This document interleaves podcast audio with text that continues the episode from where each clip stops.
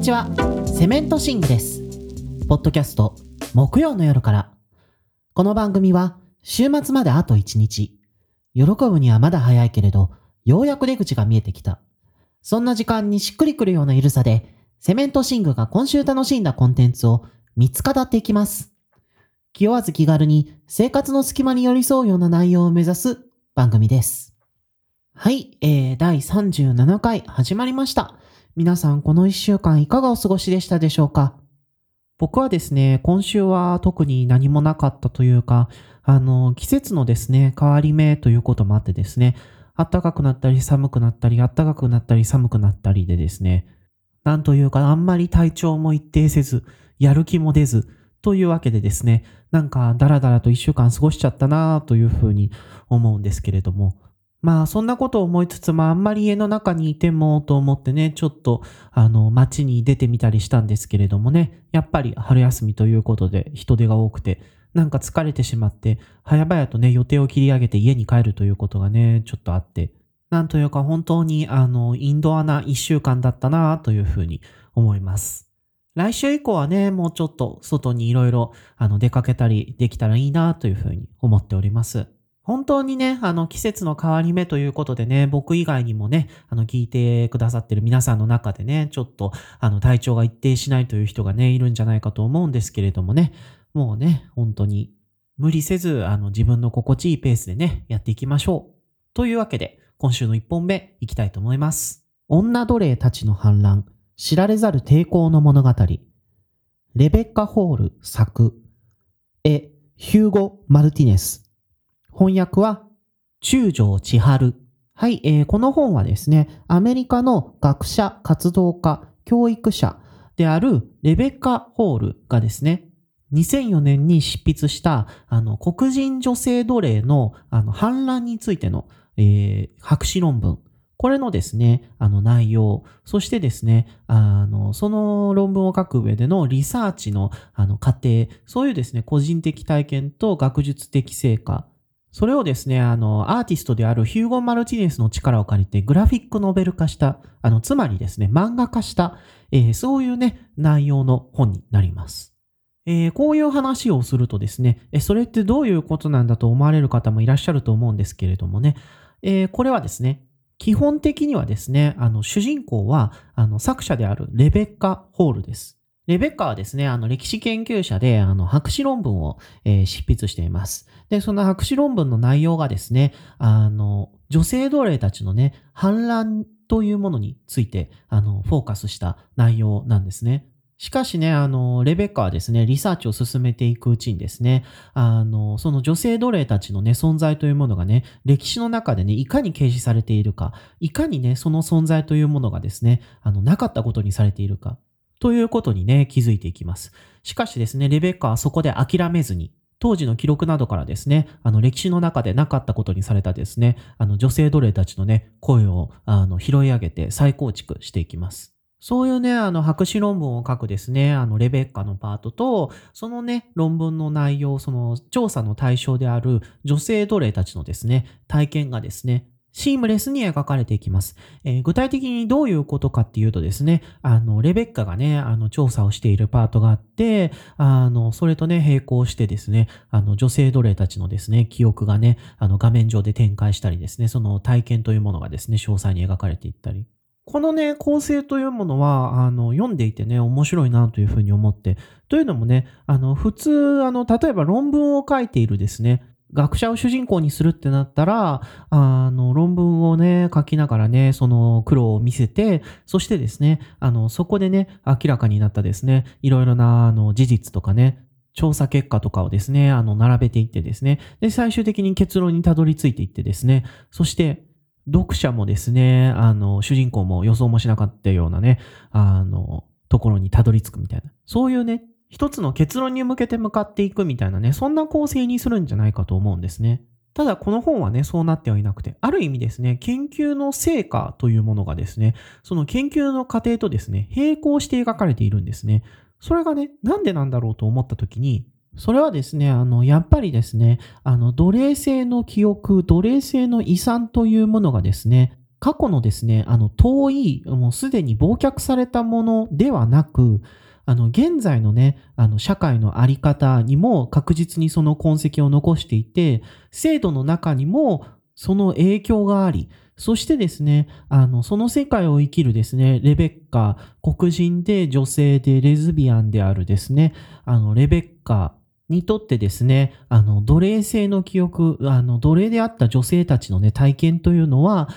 歴史であると同時に、あの、目の前のですね、あの、現実を作っている、あの、とてもね、アクチュアルな、まさにね、今、ここに関わってくる問題なんだっていうね、そういうことがですね、この構成によってね、示されているんじゃないかというふうに直感的にね、わかるようになってるんじゃないかとね、思うんですね。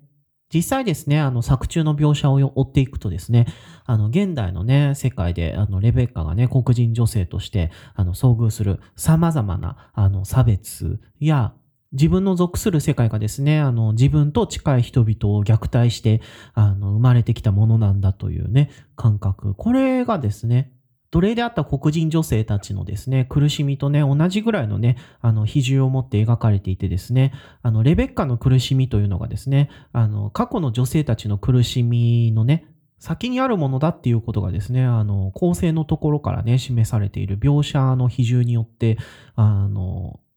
表現されているんですね。そしてね、やっぱりね、こういうね、あの、表現っていうのは、あの、本当に、あの、漫画の強みだなというふうに思って。もちろんですね、あの、様々な体験というものを、あの、時間軸を超えてですね、シームレスにつなぐっていうのは、あの、別にね、漫画の1000倍特許というわけではないんですけれども、小説とかでもね、そういうことをしてるやつは多いですし。ただやっぱりね、あの漫画は視覚表現なのでですね、あのこのね、漫画の中で表現されていること、現在、ここ、今、ここの世界がですね、かつてのね、奴隷制のね、痕跡によって形作られているということ、それをですね、非常にあの直感的にね、読んでいる読者に伝えることができるというか、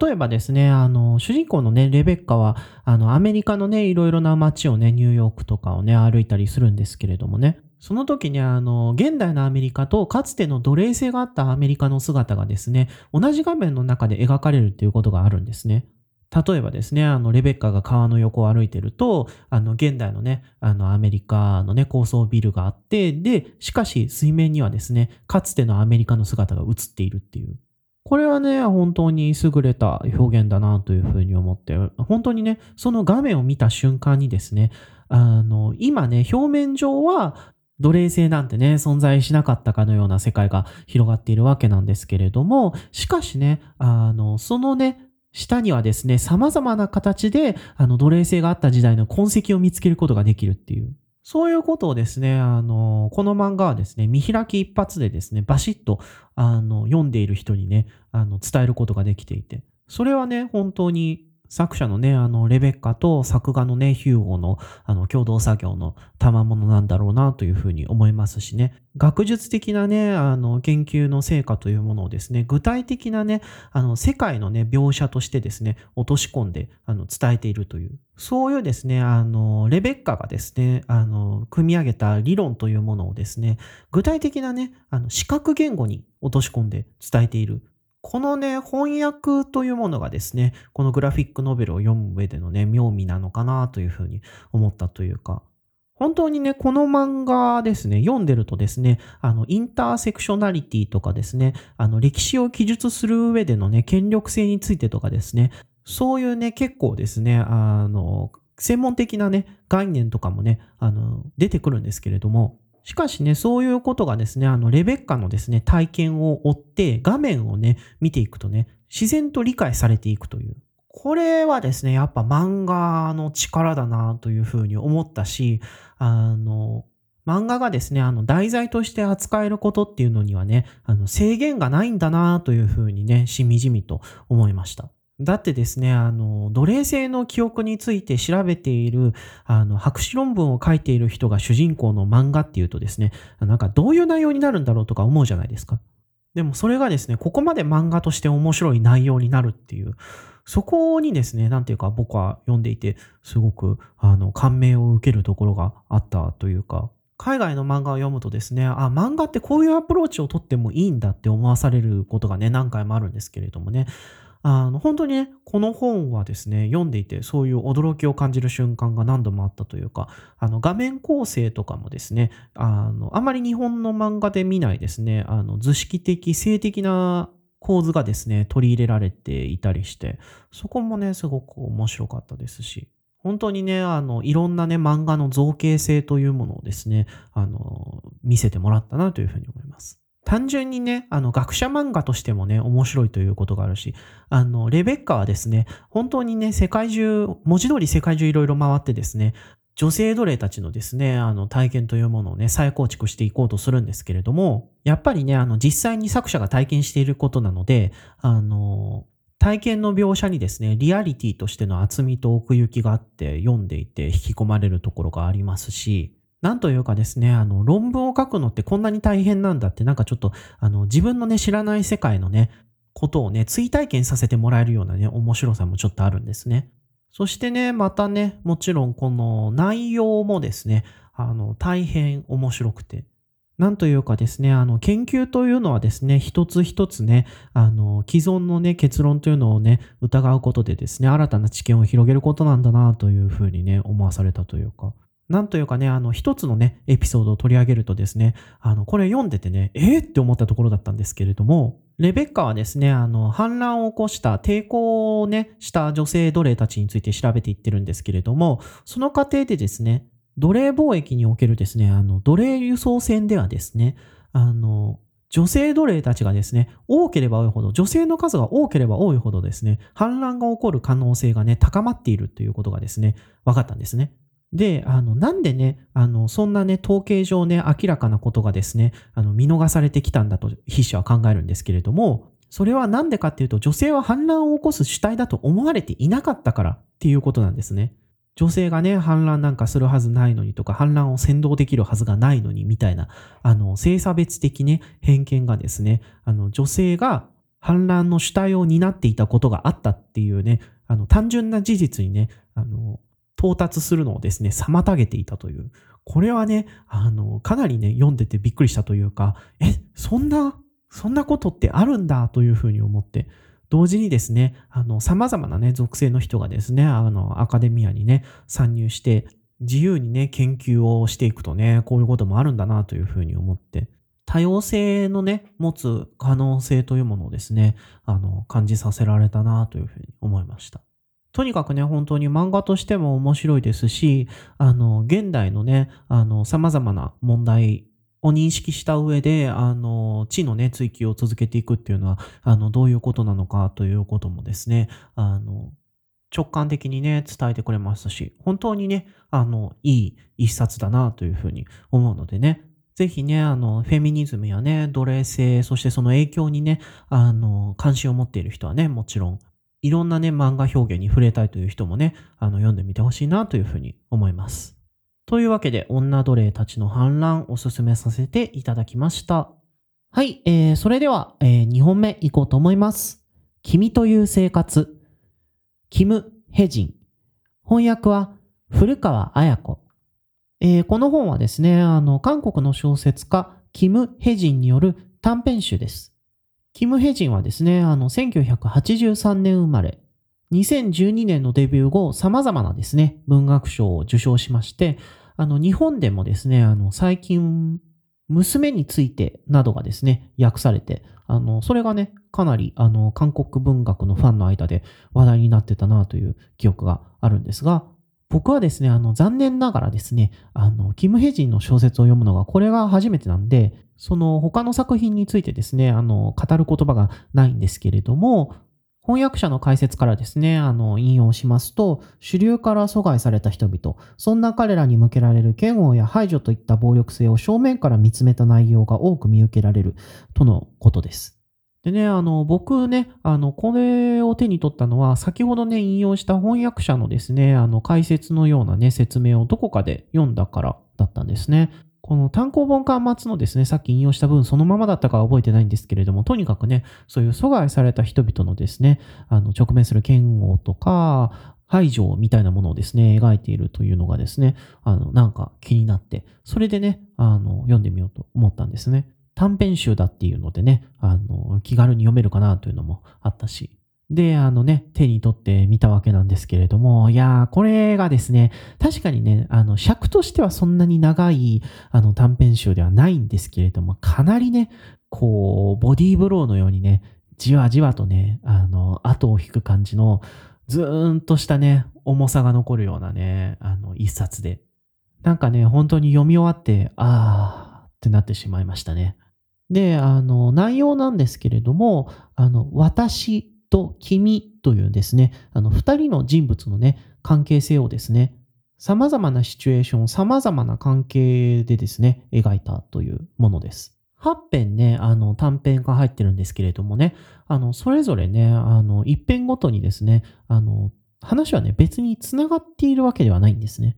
私とね、君の関係もですね、あの、友達だったり、恋人だったりするし。ただ、あの、二人がですね、親密な関係性にあることはですね、あの、すべての、あの、話で共通しています。そして、また共通しているのが、あの、そのね、親密な関係にある二人がですね、ちょっと肝心なところでですね、いろんな、あの、ズレが生じてしまって、それでですね、あの、最終的にですね、そのズレがね、広がっていってしまうというね、そういうね、なんか本当にあの、どうしようもないというか、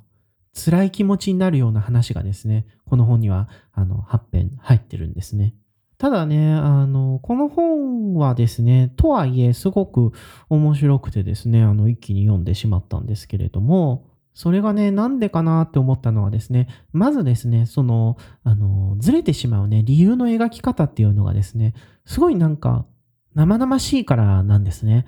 あの、この二人はですね、この私と君っていう登場人物、この二人はですね、あの、いろんなね、きっかけで、あの、お互いのね、ズレっていうものを実感するんですけれども、それが日常の中のね、本当にちょっとしたことなんですよね。不当なね、扱いを受けた時にね、他人にね、抗議するかどうかとかね、他人とね、あの自分のね、あの境界線のね、引き方だったりね、はたまたね、あの、ちょっと問題のある友達とね、どのくらいの感じで付き合っていけるか、どのぐらいの温度感でその人と向き合えるかみたいなことだったりね、なんかね、もう本当にね、読んでてね、他人事だと思えないんですよ。確かにね、仲のいい人とちょっとしたこういうことでね、あの、距離を実感することってあるなーって思えるようなね、シチュエーションがですね、毎回異様にね、あの、精密に組み立てられてて、なのでね、なんていうか、読んでて、私と君の間のね、距離が開いてしまうっていうことにですね、あの、妙なね、あの、辛い説得力があるっていうか、結局いくら近くたって人間は一緒にはなれないし、同じにはならないんだっていうことがですね、あの、淡々と、しかしね、有無を言わせないね、厳しさで迫ってくるんですね。その独王感がね、なんか癖になってしまって、あの、ニヒリスティックなね、辛さに浸る喜びと言いますか。次へ次へって読んでるうちにね、あの、すぐ終わっちゃうんですけど、もうね、この、とにかくね、人と人が関わることによってどうしても生まれてくるような辛さっていうものをね、見つめるね、あの、力が高すぎると思ってね、あの、読んでてね、何回もね、あーとなってしまうというか、なんか自分も身に覚えがあるようなことがあったりするし、本当に人と人が関わることのままならなさを描くのがうまいなと思って感心すると同時に削られるっていう。特にですね、あの、最後のね、二つの話がですね、めちゃくちゃヘビーで、さらーっと書かれてるんですけど、すごいね、決定的なね、別れに向かう流れっていうものがですね、あの、異様なスムースさで語られていて、そのね、あの、こうなるしかなかったんだみたいなね、定年がね、本当に辛いというかね、本当になんで人は近づいて、そして離れていってしまうんだろうみたいなね、あの、凡庸な感想しか出てこないね、そんな状態にさせられました。本当にね、別れ話として異様に完成度が高いんですよ。いやこのね、あるかもっていうようなね、日常の手触りとね、あの、人と人がね、関わって別れるっていうね、その、どうしようもない悲しさ、そのあたりをですね、両立させているのがね、あの、すごいなというふうに思いました。あとね、いい試みだなというふうに思ったのがね、あの、この私と君っていうのは、私と君なんですよ。それでね、あの、性別がですね、あの、特定されないような書き方になってるんですね。これはですね、あの、原文にね、由来する表現だということなんですけれども、この本ではですね、私と君がですね、あの、どういうね、年齢で性格なのかとか、性別は何なのかとかですね、認証代名詞からわからないようになってるんですね。それがですね、なんというか、この本にですね、一種の普遍性を与えているというかですね、私と君というですね、二人の人間のですね、関係性をすごいなんか純粋にね、あの、注目して、それを描いたというようなね、そんな雰囲気が出てるんですね。こっちがね、あの、変に属性付けする余地というものがね、あの、ないというかね、あの、余談をね、排して、あの、この二人の関係性を見つめてほしいというね、あの、筆者のですね、意図が伝わってくるような、あの、文章にね、なっていて、そこがですね、かなり、あの、良かったですね。途中でね、おそらく私と君は同性なんじゃないかみたいなことをね、あの、示唆する話もないわけではないんですが、しかしね、そう推測できるにしても、それは、あの、私と君の周りの人間がですね、私と君を同性だと思っているということだけであって、私と君二人の認識においてどうなのかっていうことはですね、あの、別に明かされてはいないんですね。本当にね、このあたりのね、開かれ方というのはですね、さっき言ったような純粋な関係性を見てほしいというところもあるのかもしれないですけれども、ただね、あの、またこういう試みがですね、あの、この本をね、よりいろんな読者に向けてね、開いているように思えて、そこにはね、本当に好感を持ちましたね。あとね、あの、純粋に関係性を見てほしいという作者の意図みたいな話はしたんですけれども、とはいえね、この本はね、あの、現代韓国を舞台にしているので、他のね、あの、現代の韓国の作家がそうであるようにですね、さりげなくね、あの背景にね、あの住宅問題とか、あの経済格差の問題とかね、セクシャルマイノリティに対するね、あの、社会の処遇とかね、そういうね、いろんな社会問題がですね、書き込まれていて、でね、そういう社会の問題のあり方っていうのが、個々人の関係をですね、ある程度まで規定しているっていうこともですね、この本はね、きちんと、あの、描いていてですね、そこにはね、すごく、あの、現代韓国文学を感じたというかね、社会問題とね、個人のつながりっていうところをですね、あの、重視する感覚っていうのはね、すごくいいなというふうに思いました。とにかくね、あの、君という生活、この本ですね、あの、短いですけれどもね、なかなかね、忘れがたい印象を残してくれる本だったなというふうに思って、読み終わった後もね、いくつものね、私と君の別れをですね、自分に引きつけてね、考えてしまうようなね、そういうね、あの、じわじわとね、こっちのね、あの、意識の奥深くにね、忍び込んでくるようなね、そういう力をね、あの、持った一冊だと思いますし、これがね、本当に面白かったんで、あの、同じ作者のね、他の本もね、読んでみようかなというふうに思いました。というわけでね、あの、君という生活、キム・ヘジンおすすめさせていただきました。はい、それでは今週の BL 行かせてもらおうと思います。勇者イン・マオンチ。原作は犬時、作画は翔平。えー、この漫画はですね、あの、2016年に刊行されました、えー、原作犬時、あの、作画翔平というですね、作家コンビによる長編作品です。このコンビはですね、あの、この作品を刊行する前に、あの、リンゴ木から落ちるというですね、あの、短編集を出しておりまして、その後にね、出した長編作品が、えー、この勇者今音地ということになります。お二人はですね、あの、この作品でコンビを解消しておりまして、なので、あの、お二人の作品としては短編集と長編がそれぞれ一冊ずつということになります。僕ですね、この本を読んだのは、あの、確かですね、あの、2016年にこの本がね、出てすぐぐらいだったかと思うんですけれども、なんでね、あの、その、出てすぐ買ったかっていうと、あの、さっきも言ったですね、あの、短編集、リンゴ木から落ちるがですね、すごい面白かったからなんですね。ただ、すごい面白かったんですけど、同時にですね、そのあまりの個性の強さにね、あの、驚かされたっていうのも事実で、まずはね、やっぱり絵のね、太めの描線とですね、あの、表情のね、作り方のうまさ。ちょっとね、海外のカートゥーンっぽいね、あの、雰囲気もありつつですね、あの、日本のね、漫画としても、あの、きっちり成立してるっていうね、かなりね、濃厚な、あの、絵だなというふうに思ったんですけれどもね、あの、お話の方もですね、それに全然負けないぐらいね、濃くて、もう、とにかくね、あのすごいえぐい話もあるし、あのめっちゃ煮詰まって可愛らしいみたいなね、話もあるしでね、本当に濃い絵と濃い話が掛け合わさって、あの、それがね、うまく相乗効果を生んでるというね、いやー、すごいインパクトだなと思って、また面白い新人が出てきたなと、あの、短編集をね、読んだ時に思ったのを覚えてます。でね、それで、あの、このね、長編が出てね、もうね、あの、すぐ読んだんですけれどもね、これもすごく、あの、いい漫画で、定期的にね、あの、読み返してたんですけれどもね、あの、最近ね、Kindle Unlimited のですね、あの、作品ページを見てたらですね、この漫画が入ってですね、あの、ちょっと懐かしくなって、あの、読み返したらですね、あの、やっぱりいい漫画だなというふうに思ってね、それで今回ね、あの、紹介しようと思って、あの、お話ししているわけなんですけれどもね、その内容について、あの、話しますと、世界観としてはですね、あの、剣と魔法の勇者がいて、魔王がいてっていうね、ちょっと JRPG っぽい世界観です。で、主人公はですね、あの、不老不死で、あの、強大な力を持っている魔王、ウィスペドです。ウィスペドはですね、あの、魔王と言いつつも別にあの人間と戦いたいかというとそうではないんですが、しかしウィスペドをですね、あの、強大な仮想敵として設定して、で、それでですね、国民を統治するっていうことをしてるね、あの人間側のね、王様のせいでですね、あの、魔王と、あの、みなされてしまっていて、それで戦いたくもないけど、あの、嫌われて、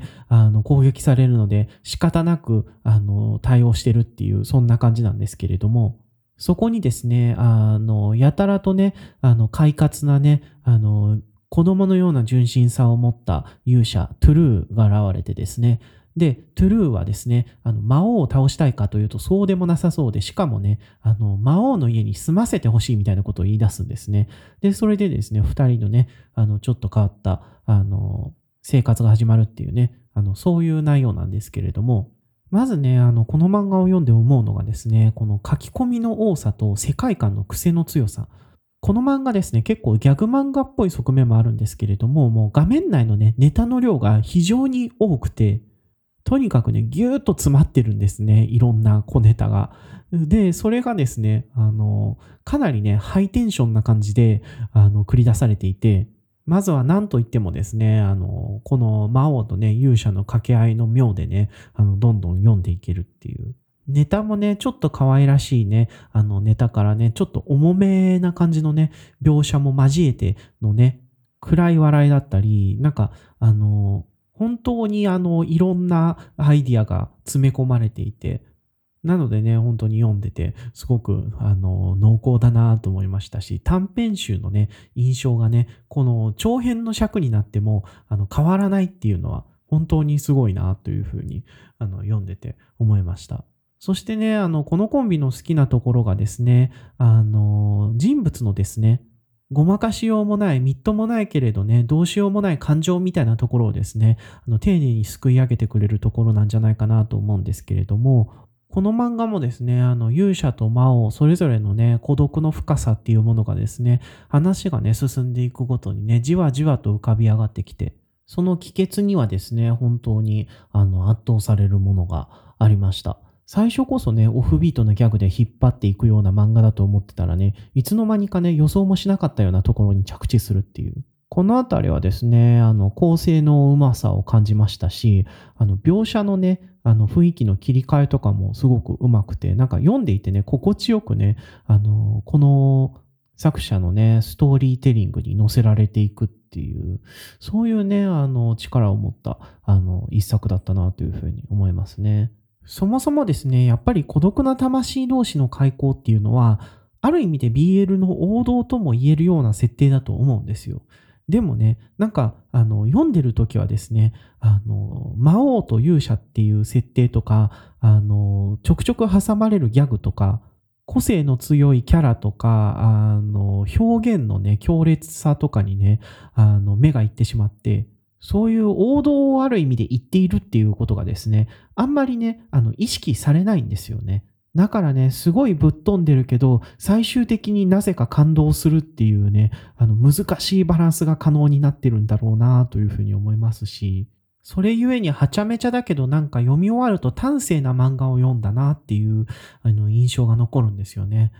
本当にあの話も絵もとにかくうまいなっていうあと、孤独を描く上でのですね、あの、あの、異形のものにね、向けられる、あの、様々なね、残酷な視線だったり、暴力だったりっていうものの描き方がですね、こういうなんか、ギャグが貴重でありつつもですね、あの、しっかりとね、その残酷さを描いているというか、ここまでやるんだと本当にね、読んでてびっくりしたというか、そういうところもね、完成度の高さを感じさせるものがありました。抑えるべきところをね、きちんと抑えているうまさがあるというか、本当にね、あの、ギャグもね、ロマンスもね、偶話としてのね、完成度も高くて、あの、とてもね、読み応えのある、あの、一冊なのでね、もし未読の方がいたらね、ぜひ読んでほしいな、というふうにね、思います。これ一冊でね、あの、綺麗に完結しておりますので、ぜひぜひ、あの、勇者院魔王地、読んでみてください。はい、えー、第37回聞いてくださってありがとうございました。引き続きお便りをお待ちしております。お便りは Google フォームで送ってください。最新回の説明文中にリンクを貼っております。来週は諸事情によりお休みいたします。なので、次の締め切りは4月5日水曜日20時までとなります。よろしければ感想をハッシュタグ木曜の夜からをつけてつぶやいていただけると嬉しいです。よろしくお願いいたします。それでは皆さん、あと一日頑張ってください。セメントシングでした。